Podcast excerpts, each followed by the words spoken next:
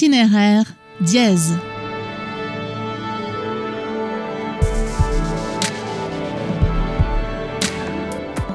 Il faut imaginer un marécage, transformé au fil des ans en une éblouissante cité. Venise est depuis toujours une expérience.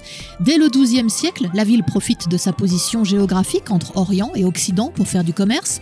Les Vénitiens sont marchands, banquiers, installent des comptoirs dans toute la Méditerranée. Venise est riche et ses familles fortunées construisent des palais, des églises, organisent des fêtes, des concerts. Au XVIIIe siècle, celle qu'on appelle la Sérénissime vit son apogée historique et culturel et chacun veut alors la découvrir. C'est dans cette ville et dans cette période que nous nous projetons aujourd'hui aux côtés d'un amoureux de l'époque baroque, le violoniste Julien Chauvin.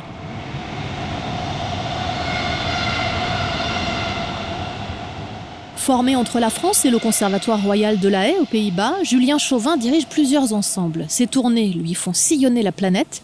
Il m'accueille chez lui, près de Paris. Me voici donc à Charenton, pas loin de la voie ferrée. On va sûrement entendre passer quelques trains pendant cette interview.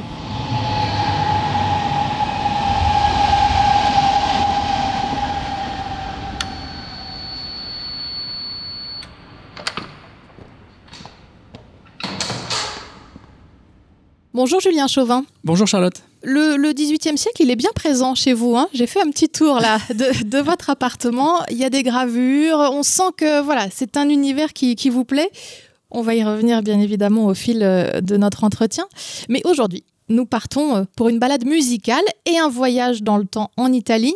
Au 18e siècle, l'Italie, c'est pour les jeunes artistes un incontournable de tout voyage qu'on appelait le voyage de formation il fallait y être allé, même si les déplacements étaient parfois compliqués. Qu'avait-elle de plus, l'Italie, à l'époque? l'Italie, c'était justement le, pratiquement un mythe déjà euh, dès le XVIIe siècle, puisque c'était une richesse euh, artistique euh, dans, tous les domaines. Et les plus grands artistes ont voyagé en, allant, en allant découvrir l'Italie. Euh, Mozart, on sait qu'il a fait un voyage initiatique en passant par l'Italie, en allant voir des professeurs en Italie. Évidemment, c'est un peu le berceau de notre culture, hein, l'Italie très clairement, euh, bien sûr au niveau, au niveau sacré, mais au niveau euh, de la musique, des compositeurs, de ce qui se passait. Ça a toujours été un pôle, un pôle d'attraction pour toutes les cités et tous les pays alentours.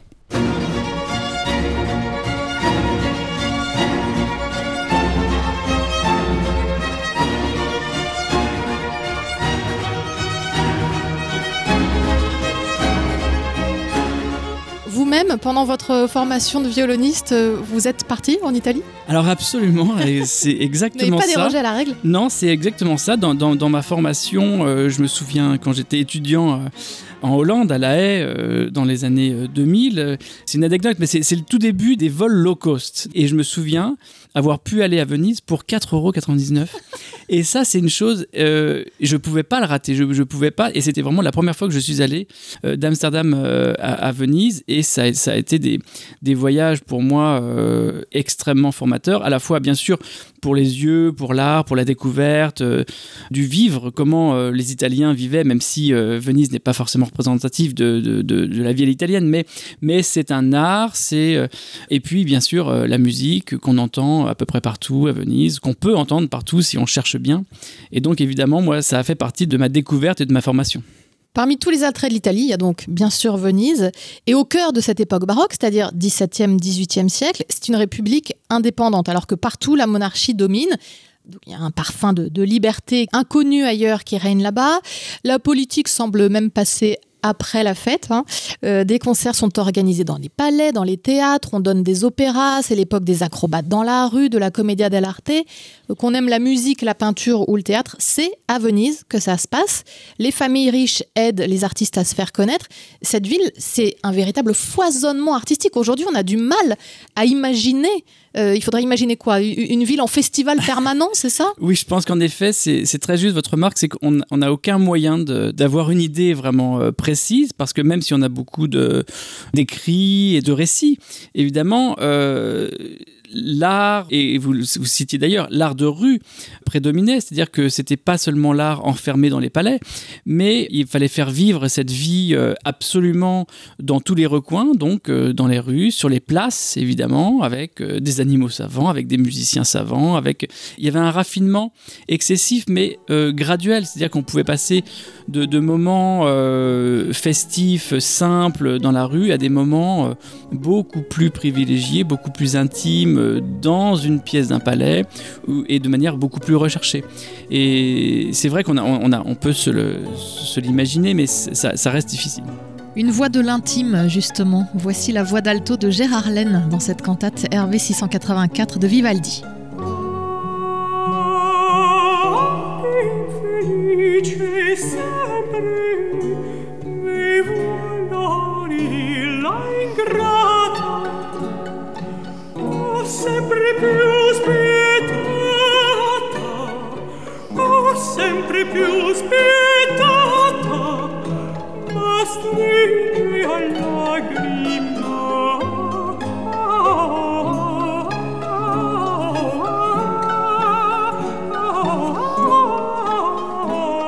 Un carnaval bien évidemment. Le carnaval même à son paroxysme, il dure six mois dans l'année, six mois où toutes les classes sociales se côtoient, euh, masquées, on oublie le protocole, vive la transgression.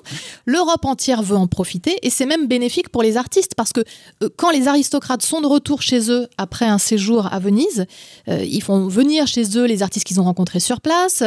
c'est comme ça que se répand le style italien finalement. C'est ça, c'est ça, c'est exactement ça. Qu'est-ce qui le définit ce style italien? Alors il y, y, a beaucoup d'échanges, mais dans tous les domaines. C'est-à-dire qu'il y a à la fois les Français dont, le passage obligé, c'était d'aller euh, euh, en Italie à Venise, Hubert Robert euh, et, et, plein d'autres dessinateurs, notamment, ils allaient apprendre à dessiner, à croquer à l'italienne d'une manière assez hum, rapide, instinctive, parfois plus détaillée pour d'autres moments. Mais, et l'autre versant, c'était ces artistes italiens qui pouvaient être en effet amenés par la cour de France ou d'Allemagne, de Dresde, la, cour de Saint-Pétersbourg évidemment. Toutes les cours enviaient ce raffinement euh, à l'italienne, de détails exceptionnels, d'une lumière utilisant la dorure pour un tas de choses, euh, apportant des choses, des choses euh, nouvelles à l'art français, à l'art russe, à l'art allemand. Et donc, finalement, ces échanges, ils ont été bénéfiques pour tous. Alors vous, à votre répertoire, il n'y a pas que le baroque, hein. il vous arrive aussi de jouer de la musique romantique et bien d'autres choses. Pour autant, on sent bien que le baroque, il fait partie de votre ADN. À quoi c'est dû, d'après vous? Dans cette musique baroque, euh, alors Vivaldi, on parlait d'échanges à l'instant, mais euh, je viens d'écouter il, y a quelques semaines un, concerto de Bach pour quatre clavecins. Et en fait, c'est un concerto de Vivaldi que Bach a transcrit pour quatre clavecins. Alors, il y, a, il y, a, quand même marqué son nom dessus, mais enfin, c'est de la musique de Vivaldi, c'est pas de la musique de Bach. Or, Bach a été un, très grand admirateur de la musique de Vivaldi. Parce que il y a une évidence dans sa musique, il y a un naturel, et évidemment, on peut être fasciné par cette musique qui, en 10 secondes, va sonner de manière euh, hyper naturelle et va surtout plaire, va, surtout plaire à l'oreille, à l'auditeur. Après, euh, je ne sais pas si on peut passer une vie à jouer ce répertoire-là. On a tous, en tant qu'artiste, une évolution dans ce qu'on a envie de jouer, ce qu'on a envie de transmettre. Mais euh, cette musique baroque, elle est nécessaire, elle fait du bien, elle fait du bien surtout aux, aux gens qui l'écoutent. À l'image de cette sonate RV 130 de Vivaldi par l'ensemble Europa Galante et son chef Fabio Biondi.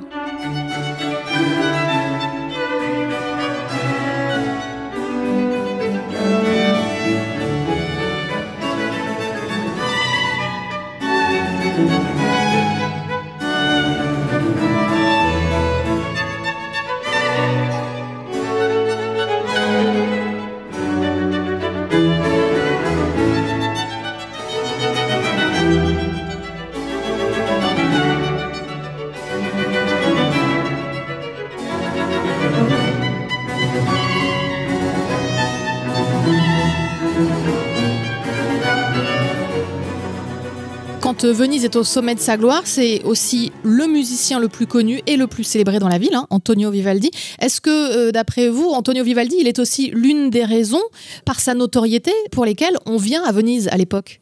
Ah oui, absolument. Euh, et même si Vivaldi va avoir différentes carrières en fait. Hein. Euh, et il va accéder à l'opéra un peu plus tard, mais d'abord, c'est euh, son rôle de professeur. Il, transmet. Il transmet la pédagogie parce qu'il il va en fait inventer une école de violon en fait Vivaldi. Il n'a pas écrit, contrairement à d'autres compositeurs, une méthode. Mais si on sait lire ses partitions, notamment euh, ses centaines de concertos pour violon, si on les décrypte bien, sa méthode de violon, elle est dans ses concertos. Parce que euh, il doit transmettre à ces jeunes musiciennes, puisqu'il enseignait dans un orphelinat où il n'y avait que des filles, il devait euh, pas à pas les accompagner sur l'apprentissage de cette musique. Mais sa force énorme, c'est qu'il n'y avait jamais d'exercice avec, Vivaldi. C'est que tout ce qu'il écrivait avait un fondement musical contrairement à ce qu'on apprend parfois dans, certains conservatoires, euh, avec des, méthodes ou des, exercices un peu rudimentaires. Vivaldi, qu'est-ce qu'il donnait à ses élèves? Il donnait de la musique pure.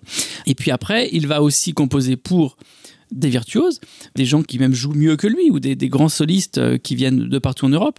Et puis il y a cette notion euh, finalement de scène, de théâtre, où là, en effet, les gens viennent à Venise pour entendre spécifiquement euh, ce, théâtre, ce théâtre à l'italienne, et c'est là que son génie va être reconnu, c'est là qu'il va écrire tellement d'opéras. Je voudrais revenir justement sur euh, la Pietà, ce fameux orphelinat qui servait aussi de, conservatoire. Euh, Venise étant la ville du libertinage, il y a beaucoup d'enfants illégitimes qui y sont abandonnés et euh, les jeunes filles se retrouvent dans cette institution religieuse. Elles reçoivent donc du prêtre roux, puisque Vivaldi c'est son, surnom par sa couleur de cheveux, la meilleure éducation musicale, c'est vraiment un endroit d'excellence. Et il y a même Jean-Jacques Rousseau, qui est, alors secrétaire à l'ambassade de France à Venise, qui s'y rend très souvent et il dit, je, vous donne la citation, Il n'y a rien d'aussi voluptueux que cette musique, je doute qu'aucun cœur d'homme soit à l'abri.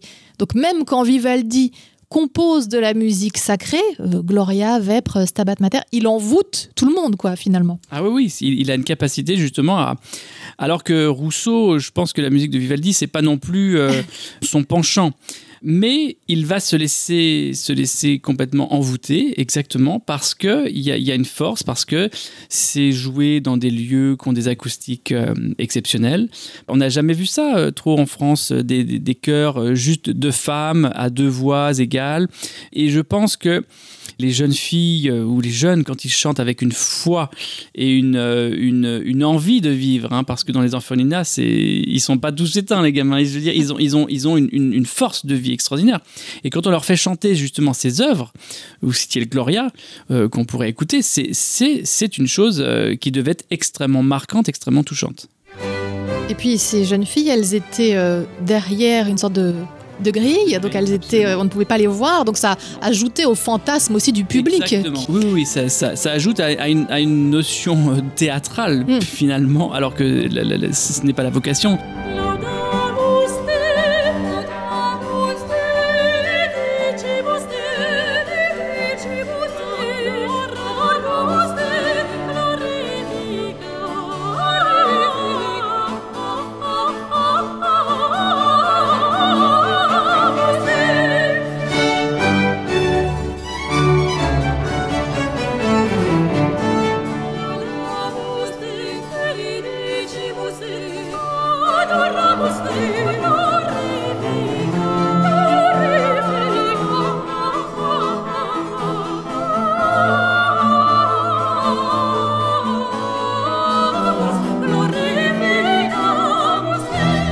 Alors Vivaldi, il naît en, 1678 à Venise.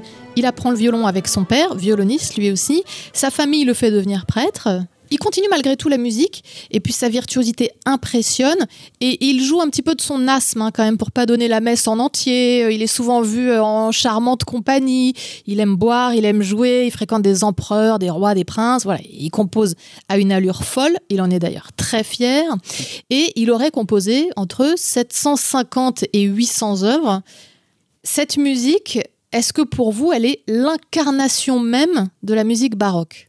Elle est en effet l'incarnation de la musique baroque parce que elle est elle-même en miroir, c'est-à-dire qu'elle se, elle se répète, elle tourne en rond parfois, elle est synonyme de formes assez courtes, euh, de formes très marquantes. Elle est baroque parce qu'elle est euh, à chaque fois différente, dans le sens où euh, aucune œuvre n'a la même forme que l'autre, qu'elle fait jouer 36 instruments différents entre le violon, la mandoline, la guitare, le basson, le violoncelle. Il y, a une diversité absolument extraordinaire. Et on retrouve cette perle imparfaite du baroque dans, chacune de ses œuvres, avec toujours à un moment une sorte de, climax, de, moment où il y a ce qu'on appelle euh, en musique des marches harmoniques. Les marches harmoniques, c'est ce que va euh, copier euh, beaucoup Michel Legrand dans ses compositions. C'est ces moments qui font tellement de bien au cœur. Des moments voilà, de très légère modulation qui touchent et qui sont absolument l'incarnation de la musique baroque. La preuve avec ce concerto en mi mineur, Giuliano Carmignola et le Venice Baroque Orchestra.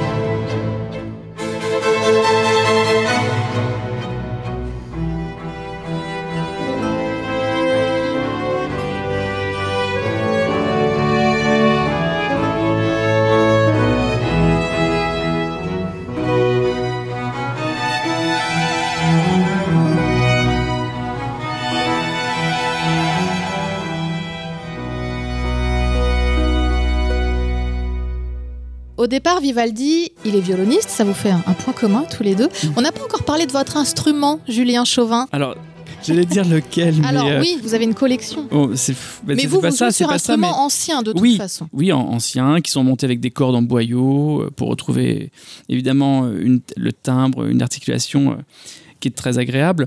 Moi, je joue plusieurs violons et j'ai eu la chance pour l'enregistrement du premier volume là qu'on a gravé des, des concertos de violon qui s'appelle Il Teatro pour Naïve. Naïve. Euh, j'ai eu la chance de me faire prêter un violon de Pietro Guarneri, qui est un des illustres descendants de, la famille Guarneri. C'est un instrument qui a été euh, fabriqué à Venise, 1721, au moment de l'écriture de ces concertos. J'ai retrouvé, parce que maintenant tous les violons, vous savez, ils sont, ils sont montés avec des cordes en, métal, ils sont très tendus. au, cours des siècles, le violon, on a voulu qui deviennent de plus en plus puissants et tout ça. Et là, en le rechaussant, disons, avec des cordes en boyau, en détendant la pression, euh, j'ai pu retrouver en fait un petit peu de, de ce naturel, en fait une voix qui serait moins forcée. Et donc, euh, j'ai eu la chance de pouvoir euh, jouer avec, cheminer avec, enregistrer avec pendant plusieurs semaines. Et surtout, j'ai pu apprendre de cet instrument. Parce que l'archet comme le violon, c'est eux qui nous enseignent un peu jusqu'où aller et jusqu'où on peut donner. Oui, je vous écoute et j'ai l'impression que vous, si l'album est réussi, c'est grâce au violon finalement. Mais bon, vous avez bah, quand même un peu travaillé. alors j'ai travaillé un petit peu, mais pas assez sûrement. Non, mais euh, j'ai travaillé, mais forcément, je n'ai pas joué de la même manière que si j'avais joué un autre violon. J'ai pas abordé un certain nombre de passages virtuoses ou de passages chantés avec le, même toucher. J'ai dû m'adapter véritablement. Et la facture des, instruments à Venise, qui était extrêmement reconnue, aussi, c'est une œuvre d'art. C'est-à-dire que c'est fait avec un tel soin, avec, un tel amour, avec un tel souci du détail, que parfois on a du, du mal à les voir comme un outil. Un petit extrait de Vedro con mio diletto.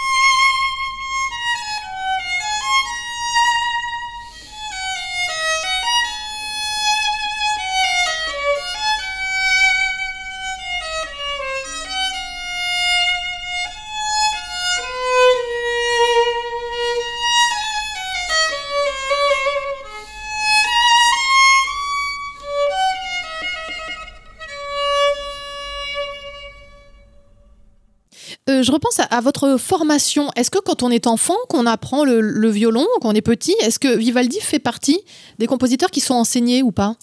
Il y a un morceau qui est enseigné, il y a un concerto qui est enseigné quand on a 12, 13, 14 ans, 10 ans.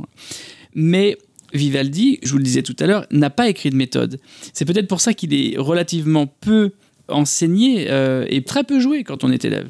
On joue un concerto en la mineur, on le massacre en général. Ça va rappeler quelques petits souvenirs à tous ceux qui ont appris le violon, aux parents même euh, peut-être qui accompagnent leurs enfants euh, au conservatoire le mercredi. On vous écoute.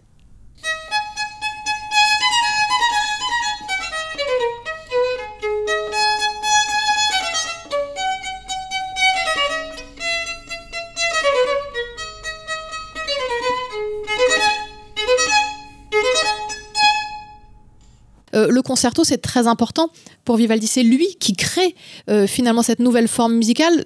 On est vers 1710, 1730. Donc lui, il a l'idée de placer l'instrument soliste devant le reste de l'orchestre pour jouer trois mouvements un rapide, allegro, un lent, adagio, et puis de nouveau un rapide. Et c'est vrai que Jean-Sébastien Bach, vous en parliez tout à l'heure, a décidé de transcrire lui-même dix concertos de, Vivaldi pour d'autres instruments. Et finalement, presque tous les musiciens à l'époque en Europe se disent Moi aussi, je vais m'y mettre, euh, euh, ça va marcher cette forme de, concerto. Ça veut dire que finalement, ce Vivaldi, il devient incontournable, mais, mais même dans toute l'Europe, finalement, ça, ça passe les frontières. Oui. oui, parce que ce qu'il a compris, c'est que c'est la lumière d'un instrument. Avant d'écrire des concertos, il écrit ce qu'il appelle des concertos pour orchestre, c'est-à-dire en gros des symphonies, qui ont une, couleur sonore relativement peu évoluée puisqu'il s'agit de l'orchestre tout le long. C'est-à-dire qu'il n'y a, rien qui est mis en relief puisqu'il n'y a pas d'instrument soliste. Et donc on a, on a une couleur similaire. Et qu'est-ce qu'il comprend en fait En mettant un violon en valeur, un basson, un violoncelle, une mandoline, euh, que sais-je, deux violons, trois violons, quatre violons. Tout d'un coup, on, va passer du noir et blanc à la couleur. On garde une introduction d'orchestre et puis tout d'un coup, on va voir une lumière, on va entendre quelque chose qui va se dégager, un relief. Et ça, il va l'utiliser, mais alors voilà, euh, jusqu'à la corde. Finalement, il se met à la place de l'auditeur. L'auditeur, il a, il a besoin de contraste. Et là, on revient à cette notion euh, fondamentale de la musique baroque. La musique baroque, elle, elle est là aussi parce qu'il y a des contrastes, parce qu'il y a du relief, parce que euh, quand on voit un, tableau de Titien ou de, de n'importe qui, on a des trajectoires, on a des traits de lumière, on a des perspectives. Et là, quand il passe de la symphonie au concerto, eh ben voilà, on a une perspective, on a un angle de vue, et c'est ce qui va éclairer toute sa musique. Ces concertos, vous les connaissez très bien, vous en jouez six sur votre album Il Teatro paru chez Naïve. Extrait.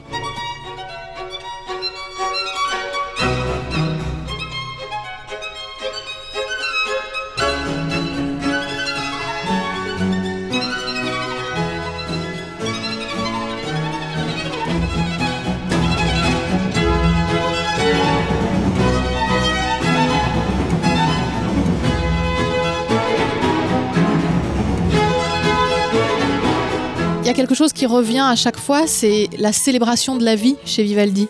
C'est une musique d'une vivacité incroyable. Il nous fait ressentir aussi bien la joie la plus folle que la plus profonde tristesse. Il est quand même très très fort pour ça. Il est très fort, mais dans ce que les gens retiennent, c'est plutôt la joie. Euh, je pense que les œuvres dans lesquelles il y a de la mélancolie, de la tristesse, de un sentiment euh, voilà plus peut-être profond, les gens le connaissent connaissent moins cet aspect de la musique de Vivaldi. Mais c'est aussi pour ça que un tas de musiciens, musicologues se sont aussi détournés de la musique de Vivaldi en disant euh, en fait, il y avait trop de bonheur. il, y avait trop de, il y avait trop de moments de félicité, trop de moments faciles, en fait. Il y a beaucoup de euh, détracteurs hein, de, Vivaldi. Il y en a, euh, beaucoup. Stravinsky, il dit Vivaldi, il a composé 500 fois le même concerto. Alors, Stravinsky, c'est une vraie question parce que Stravinsky a, vraiment étudié la musique baroque hein, avec Pergolèse, avec son ballet Pulcinella, dont il a extrait énormément de musique. Il était extrêmement attentif. Je pense qu'il a d'ailleurs, pour avoir dirigé il y, a, il y, a, quelques semaines seulement le Pulcinella, qu'il a écrit en 1920, il avait une très forte connaissance de cette musique. Mm. Mais là, je pense que oui, bien sûr, euh, comme Vivaldi euh, s'est plagié lui-même un petit peu, il, a pu réutiliser des formules. Mais euh, dans ce qu'on projette de la musique de Vivaldi, quelque chose de d'ébouriffants, de virtuoses. Ça en, a, ça en a énervé un certain nombre parce que c'est une musique quelque part qui est euh, assez parfaite et qui donne vraiment le sourire. Il y a des gens peut-être euh, qui n'avaient pas assez le sourire, qui étaient peut-être jaloux de, cette capacité à, toucher si facilement le, cœur de l'auditeur parce que c'est pas nouveau hein, cet engouement pour cette musique. C'est pas, euh, ça vient pas du XXe siècle. Ça a toujours été. Ça a toujours été parce que c'est des codes assez simples et qui touchent. Alors après, depuis la redécouverte des opéras de Vivaldi, on se rend compte finalement que cette, euh, disons, euh, joie, cette virtuosité, cette lumière qu'il avait dans certains de ses mouvements, elle peut être mise en regard avec des moments euh, beaucoup plus profonds, beaucoup plus mélancoliques. Et j'ai eu la chance d'enregistrer, maintenant il y a pratiquement 20 ans, La Verita in Cimento, qui est un des premiers opéras de, Vivaldi, ou l'Orlando Furioso cette musique dans laquelle il y a des pages mais qui, m'ont touché, je pense vraiment à vie et qui me font me dire que si certains commentateurs, musicologues, musiciens euh, avaient entendu cette musique, ils n'auraient pas pu avoir ce regard sur sa musique. Parce qu'il il remplissait toutes les cases, euh, Vivaldi. Il avait tout. Il avait non seulement ces, moments euh, festifs, mais aussi il avait tout compris de l'âme humaine. L'âme humaine, justement. Alors je vous propose un extrait, non pas d'opéra, mais du Stabat Mater de Vivaldi, par le contre-ténor Andreas Scholl.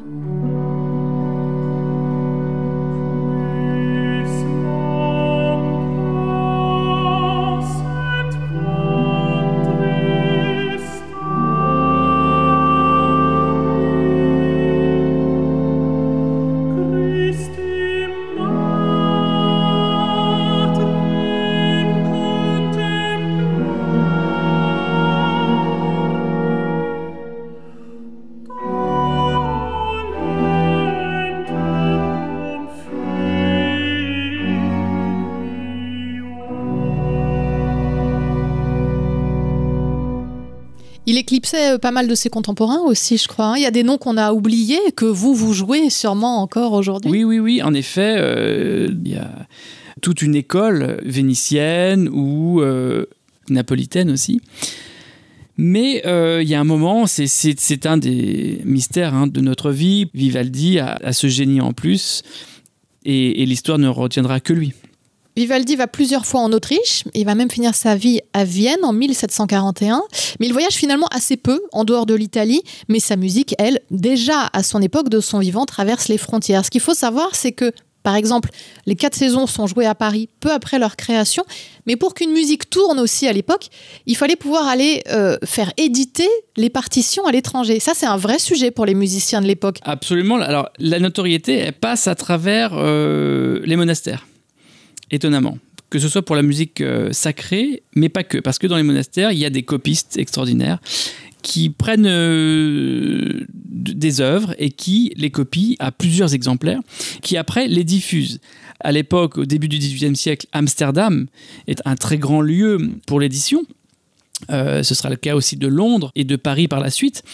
mais, mais, son œuvre, en effet, elle va se diffuser grâce à ces copistes qui vont donner cette musique aux musiciens et elle va être découverte. Donc évidemment, c'est pour les musiciens viennois, français, euh, hollandais de découvrir euh, cette musique à travers des manuscrits, de se rendre compte que c'est écrit dans un style totalement différent du sien. C'est ce qui va rendre euh, Jean-Sébastien Bach tellement sensible à cette musique. Et c'est la meilleure preuve, c'est que s'il a passé autant de temps à copier sa musique, à la transcrire, il a pu s'en inspirer, c'est que c'était justifié. Arrive le moment où Venise ne séduit plus autant, où Naples a pris la relève. On a découvert l'Amérique, il y a d'autres centres d'intérêt. L'image de Venise s'est ternie. Elle est comme noyée dans son ivresse permanente. Euh, la flamboyance de la ville n'est plus. En 1797, Bonaparte déclare la guerre à Venise, l'avant à l'Autriche. Donc là, ça y est, c'est la fin de la Sérénissime. Mais la décadence va plaire plus tard aux romantiques et au 19e siècle, Wagner va même y passer la fin de sa vie. Est-ce que vous, Julien Chauvin, vous diriez qu'aujourd'hui, puisque vous, vous jouez aujourd'hui encore à Venise, est-ce que vous diriez que cette ville, elle est figée dans son passé? J'ai en effet la chance de pouvoir jouer euh, régulièrement. Venise, c'est un endroit très particulier. Venise étant une île, elle est forcément en dehors du monde à Venise, on passe le pont et on est dans, en effet dans un temps figé, dans le sens il n'y a, pas de voiture, le, temps s'arrête forcément un petit peu. On est face à tant de beauté, c'est-à-dire qu'il n'y a, pas un centimètre carré à, Venise qui ne soit pas inspirant. C'est un patrimoine euh, que les Italiens, évidemment, euh, essaient de sauvegarder au maximum. Après, quand on s'éloigne euh, des lieux touristiques, on, arrive à retrouver euh, un certain esprit, une, certaine odeur, un certain réalisme. Et, ce qui me frappe toujours, c'est que quand on part de Venise, on se dit qu'il faut revenir tout de suite. C'est comme un besoin. La beauté, la liberté, la présence de Vivaldi, autant de facteurs qui ont attiré les musiciens à Venise. Même déchu, Venise inspire.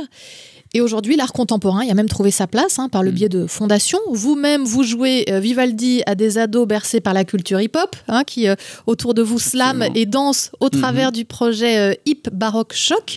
Comme quoi Venise et son influence ne meurent jamais vraiment. Quelle musique de fin pour revenir à nous, là, pour revenir au 21e siècle, Julien Chauvin? Venise, Venise c'est Monteverdi. Tout à l'heure, on parlait de liberté dans l'écriture, de recherche de nouvelles sonorités, dans la manière de, mettre des instruments, des voix ensemble.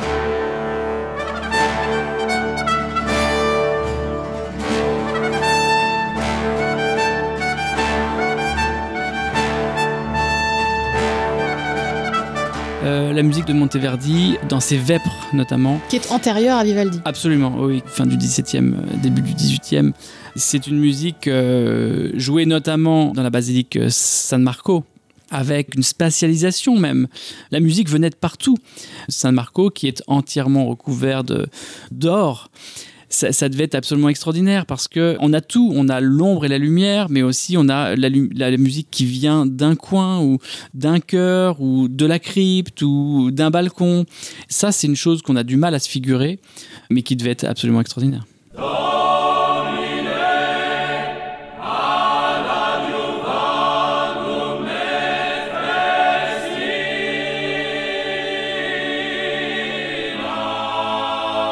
Julien Chauvin, merci beaucoup pour cette promenade vénitienne. Merci à vous. Cet opus d'itinéraire dièse vous a plu? Retrouvez d'autres épisodes sur l'application Radio Vinci Autoroute, le site vinci-autoroute.com, mais aussi sur Apple Podcast, YouTube, Deezer et Spotify.